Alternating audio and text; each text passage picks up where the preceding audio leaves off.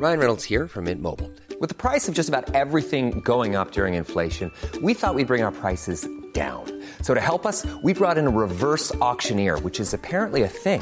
Mint Mobile unlimited premium wireless. Ready to get 30, 30, bit to get 30, bit to get 20, 20, 20, bit to get 20, 20, bit to get 15, 15, 15, 15 just 15 bucks a month. So, Give it a try at mintmobile.com slash switch. $45 upfront for three months plus taxes and fees. Promo for new customers for limited time. Unlimited more than 40 gigabytes per month. Slows. Full terms at mintmobile.com. Savez-vous quelle animatrice, qui bat des records d'audience chaque soir, a des origines lorraines? Bonjour, je suis Jean-Marie Russe. Voici le Savez-vous, un podcast de l'Est républicain.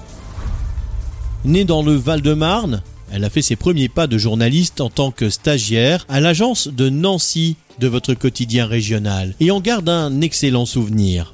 À la tête de C'est à vous sur France 5, chaque jour de la semaine, émission qui rassemble près d'1,4 million de téléspectateurs, entre 18h57 et 19h50, je suis, je suis, je suis Anne-Elisabeth Lemoine bien sûr, dont le père, Énarque, est né à Lunéville.